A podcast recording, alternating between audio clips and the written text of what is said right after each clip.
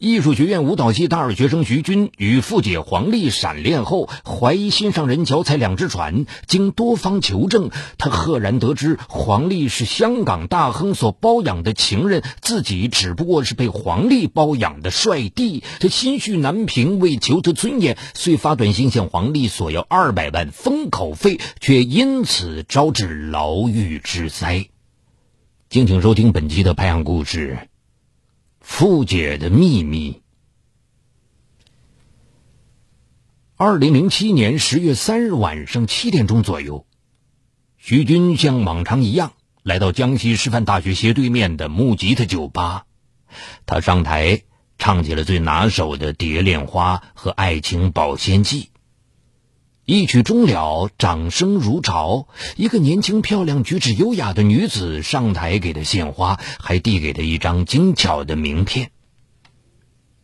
徐军，一九八七年出生于江西省鹰潭市月湖区。读高三的时候，他的身高算着一米八三，简直是青年周润发的翻版。二零零五年九月，他考入江西师范大学艺术学院舞蹈系。二零零六年春节后，他应聘进了木吉他酒吧，开始登台献歌献舞，以赚点生活费。当天晚上九点钟左右，徐军表演完毕，从口袋里拿出名片，只见上面印着“北京利丰亚物流公司黄丽总经理”字样，还有手机号，上面还有北京总部及上海、广州、深圳、南昌等分公司的电话。出于好奇，徐军当即拨打黄丽的手机号，约定在酒吧门前见面。他做梦也没想到，这个电话改变了自己一生的命运。大约十分钟后，黄丽出现在徐军面前。她是那么美丽、优雅、光彩照人，而徐军俊朗的面容也让他显得非常帅气。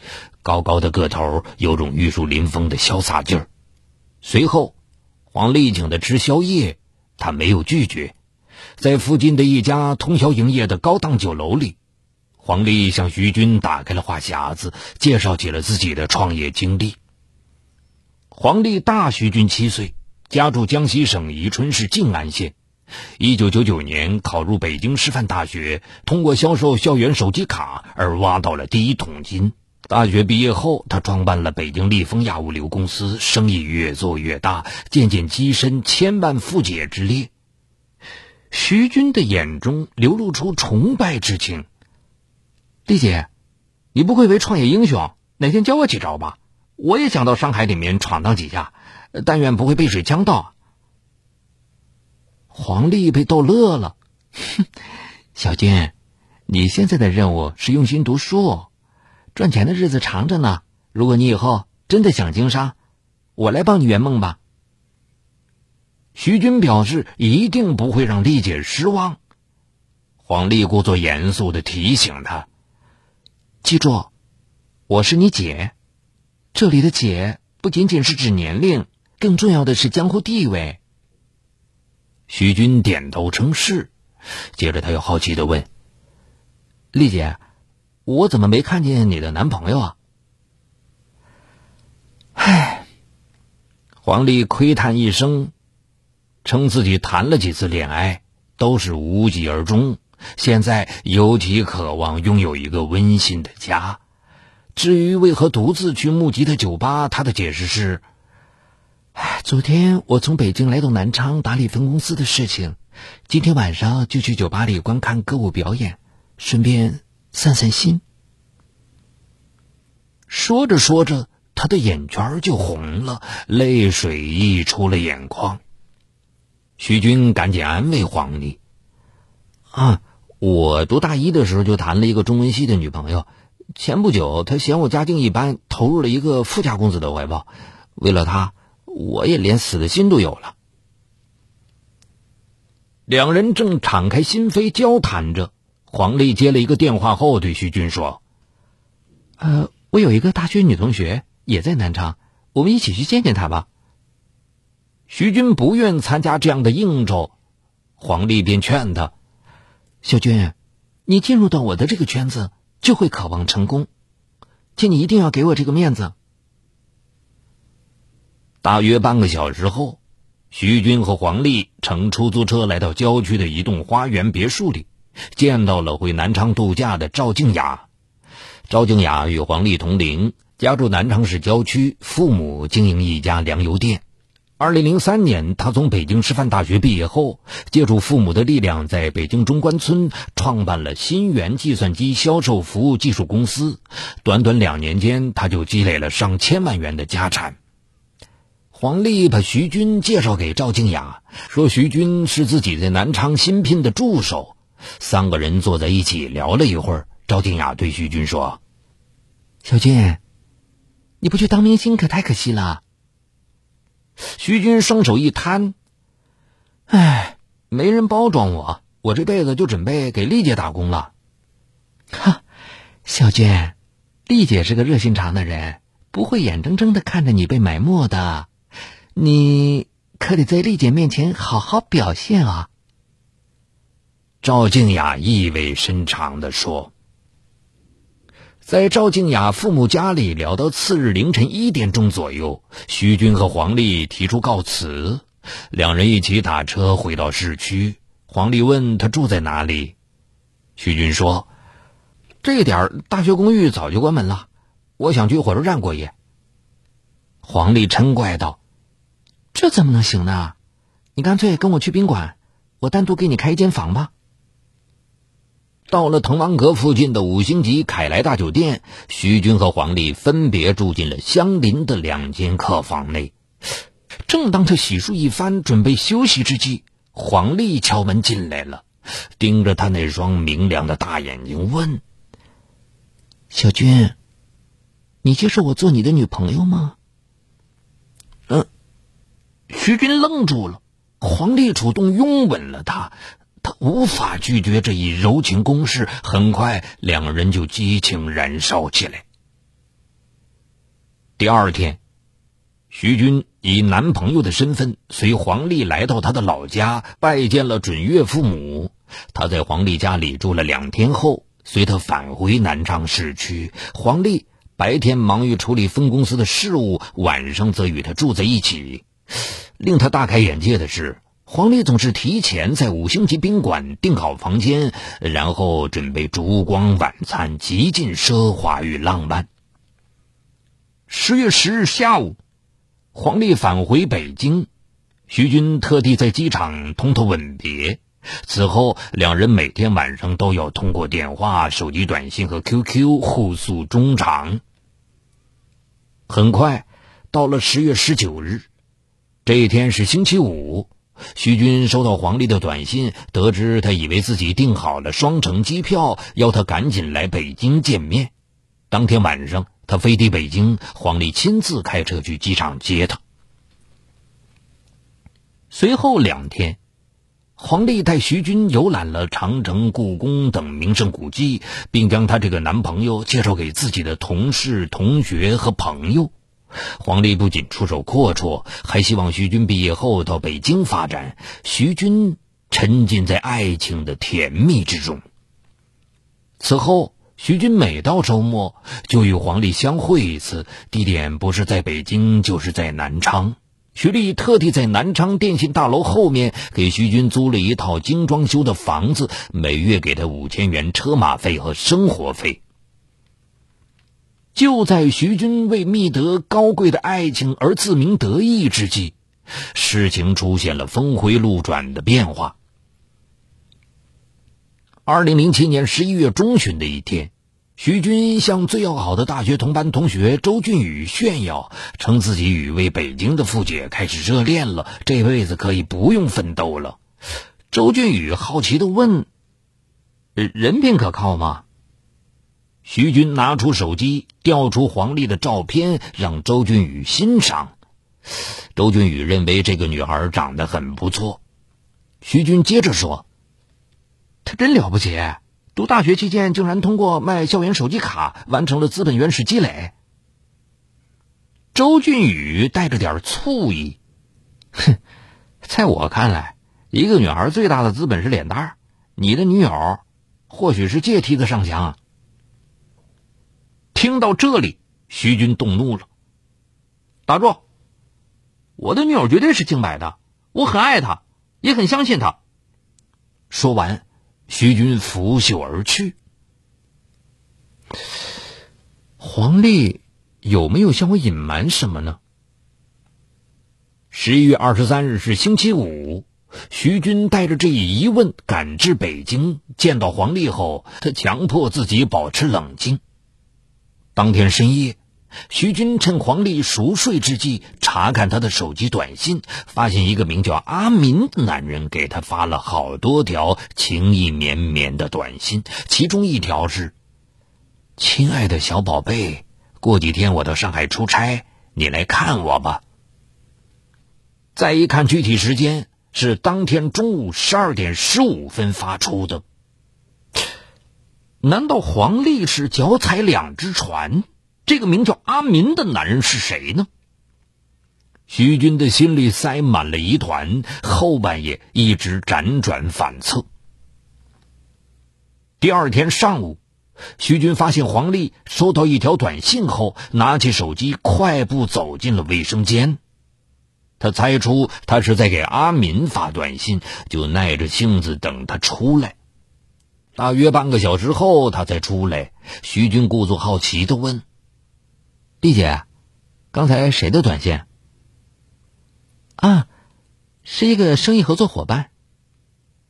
他随即转移话题，问他去不去爬香山。他说自己很累，只想躺在屋里休息。待黄丽去公司上班后，徐军百无聊赖，就拿起手机翻看起黄丽这些天来给自己发的短信。看完十几条情意绵绵的短信后，他急于求证：黄丽是真心爱自己，还是爱那个名叫阿民的男人呢？可是谁能给出明确的答案呢？徐军查阅手机里的电话本儿，赵静雅的名字让他眼前一亮。考虑再三后。徐军拨通了赵静雅的手机，甜甜的喊了声“赵姐”，说自己在北京，特地向她问个好。聊了一会儿后，赵静雅突然说道：“小军啊，你有什么事情需要我帮忙啊？只管说啊。”徐军这才开了口：“赵姐，我向你打听一个人。”黄丽有个合作伙伴叫阿民吗？赵静雅问徐军：“小军，你要赵姐讲真话呀？”“当然是真话。我最近感觉到黄丽背了我发短信，似乎有什么不可告人的秘密。”赵静雅向徐军透露，阿民的真实姓名是康宪民，其身份是香港康鹏国际投资集团董事长，今年五十岁。黄丽在北京读大学期间，热心参与各类公益活动，很快就被在北京出差的康宪民发现，并发展为小情人。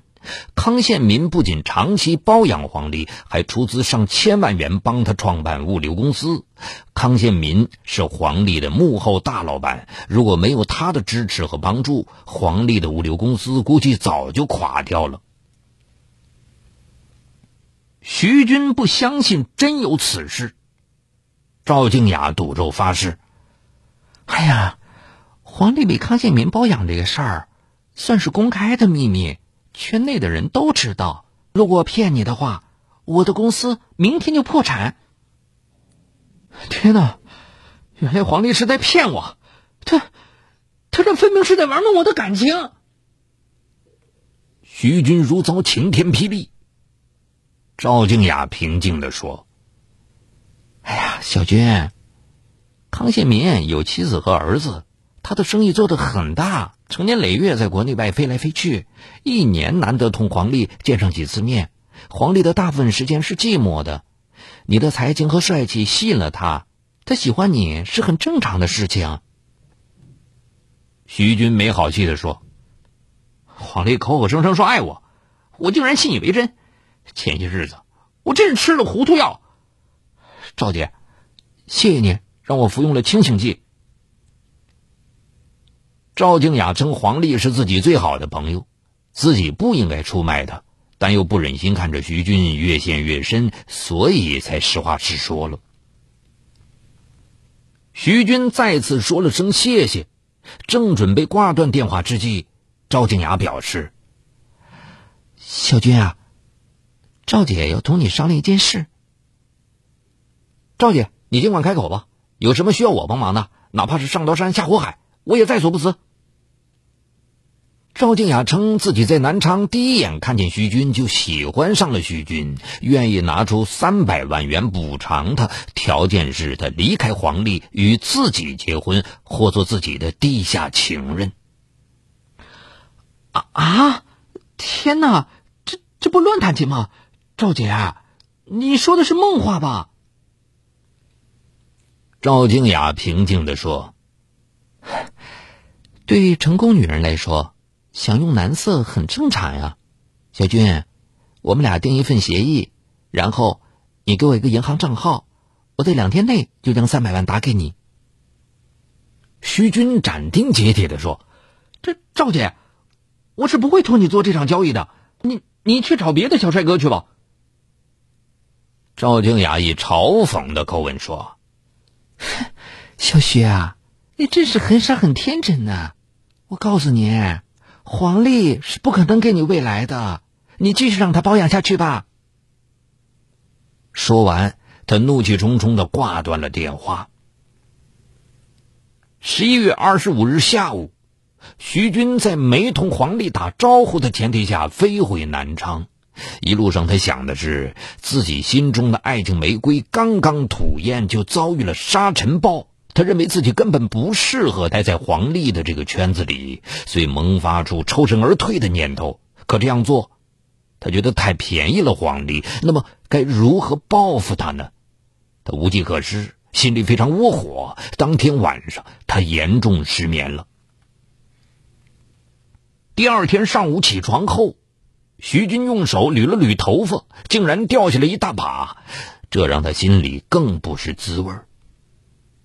就在这时，徐军收到黄丽的短信：“我马上飞往上海谈一笔业务，忙完后就去南昌看你。”他心乱如麻，赶紧删掉这条短信，然后反问自己：“黄丽是在上海与康宪民约会？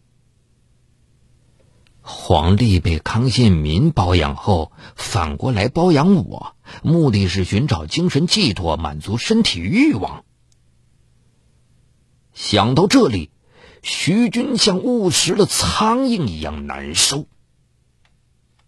二零零七年十一月三十日星期五，徐军不想去上学，就以胃疼为由请了病假，躺在租住屋里面生闷气。中午时分，他的手机响了，一看是黄丽打来的，他索性关了机。当天傍晚，徐军听到一阵急促的敲门声。打开门一看，是黄丽。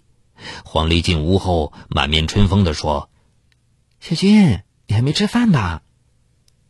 他指着放在桌上的水果说：“有这个就行了，反正饿不死。”黄丽用手指轻点了一下他的额头：“哎呀，你呀，怎么能以水果当饭吃呢？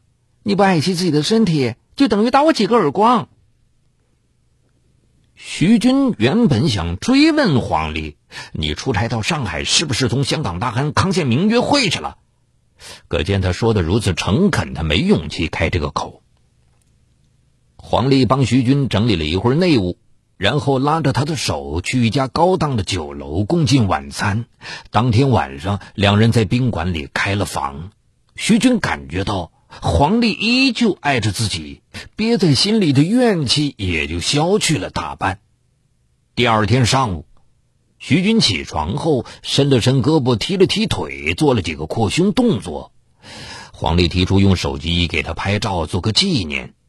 他联想到香港大亨康宪民发到他手机里的那些言情短信，心里顿时堵得难受，就说了句：“拍什么拍呀？我不是明星。”更不是富豪。你，你说这话什么意思啊？黄丽脸色突变，徐军急忙转移话题，称自己从小到大一直就不喜欢照相。黄丽很快办理了退房手续，对徐军说：“既然你不相信我，我们俩在一起就没有什么意义了。”说完，他直接打车回了静安老家。徐军闷闷不乐的回到租住屋，哼，树活一张皮，人活一张脸，我爱上了黄丽，却落得层层包养的奇耻大辱，活着还有什么意思呢？思前想后，他的头脑中突然产生自杀的念头。于是，徐丽发短信给黄丽：“我死后你会后悔的。”随后，他拿出水果刀，准备在黄丽上门后当着他的面一死了之。大约半个小时后，徐军听到外面响起急促的敲门声，他知道黄丽赶回来了。犹豫了十多分钟后，他才打开门，让他进了屋。原来黄丽在去静安的路上收到徐军的短信后吓坏了，当即让的哥驾车返回南昌市区，直奔他的住处。黄丽见徐军安然无恙，表情还算正常，就说了句：“小军，那我走了，别想的太多了，安心读书吧。”你等等。说完，徐军从口袋里掏出水果刀，飞快的割向自己的左手腕，鲜血顿时流了出来。小军。要用这种方式来证明什么，你这样做对我、对你父母都是不负责任的。徐军无言以对，只得呆呆的站着，鲜血染红了他脚下的地砖。黄丽赶紧拿出毛巾给他包扎好伤口，随即送他去附近的医院。医院给他打了止血针，缝好了伤口。黄丽付清医药费后，扶着他回到租住屋，让他躺在床上休息。随后，他将水果刀洗干净，藏进衣橱里，接着将地砖上的血迹擦拭干净。徐军望着黄丽忙碌的身影，一度想和他摊牌，宣告两人之间的爱情关系结束了。后来，他想到了另一个问题：如果我就此退出的话，岂不是便宜了黄丽？他是过错方，就应该为错误的行为付出沉重的代价。十二月二日上午，徐军去医院打吊针，黄丽陪他一起去。在接受输液治疗的时候，他要黄丽将手机借给自己听歌。接过手机后，他发现了黄丽父亲的手机号，当即如获至宝般默记在心里。出了医院大门后，徐军趁黄丽不备，飞快的拿出自己的手机，把黄丽父亲的手机号储存起来。黄丽见他颇为神秘的样子，就开玩笑：“小俊，你在给哪个美女发短信呢？”说完，他伸出双手要抢他的手机，他猛地一瞪眼，摆出一副很凶的表情。黄丽失望的离开了。回到租住屋，徐军收到黄丽的短信，现在才发现。我们之间的信任是如此的脆弱，祝你以后幸福。他觉得黄丽的话里藏着刺，实在有辱自己的尊严。报复他的念头越加强烈。当天夜里，他从床上起来，拿起毛笔，饱蘸墨汁，在墙上写下“士可杀不可辱”六个大字。十二月三日上午十点钟左右，徐军打了个问候电话给黄丽的父亲，得知黄丽已搭乘由南昌飞往深圳的飞机，大约十一点半抵达目的地。随后，徐军咬牙切齿的给黄丽编发了两条短信：“你给我二百万吧，我会永远为你守口如瓶的。我一旦将那个香港大亨的事情透露出去，你就会身败名裂的。”当天上午十一点五十分左右，徐军接到黄丽的电话。小军，你是一个聪明人，竟然通过别的渠道知道了我的一切。我刚开始确实是想包养你，后来发现你有许多优点，就决定同你真心相爱下去。请你原谅我，也请你相信我，我会尽快了断与康宪民的关系的，因为他是不可能给我婚姻的。徐军以尊严是无价的为由，要求黄丽在当天拿出二百万给他，以表明自己的诚意。黄丽称自己出差在深圳，短时间内难以筹措到这笔巨款。经过一番讨价还价，徐军做出了让步。那就先汇五十万吧，五十万对你来说只是相当于毛毛雨。当天下午四点钟左右，徐军的两张银行卡分别收到黄丽汇来的三十八万元和十二万元。他打电话给黄丽：“丽姐，谢谢你支付的封口费，我们俩不可能再发展下去了，请你自重吧。”第二天，徐军将五十万。转存至自己父母的名下，然后频频打电话给黄丽催要剩下的一百五十万封口费。黄丽找出各种理由拖延着，在忍无可忍的前提下，他打电话向南昌市公安局报了警。据警方调查。黄丽确实是被香港大亨包养的情人，其物流公司也是由对方掌控的。徐军狮子大开口，不仅超出了黄丽的承受能力，而且让他对这段恋情不抱任何希望了。十二月二十四日，徐军因涉嫌敲诈勒索罪被南昌市公安局刑事拘留。好，感谢收听这一期的拍案故事。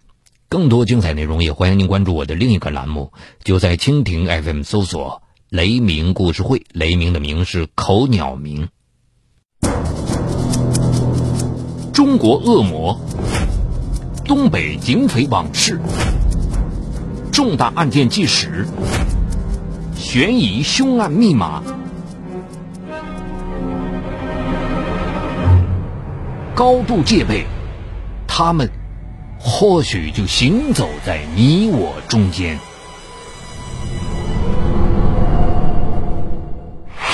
雷鸣故事会，带你直击犯罪背后的人性深渊。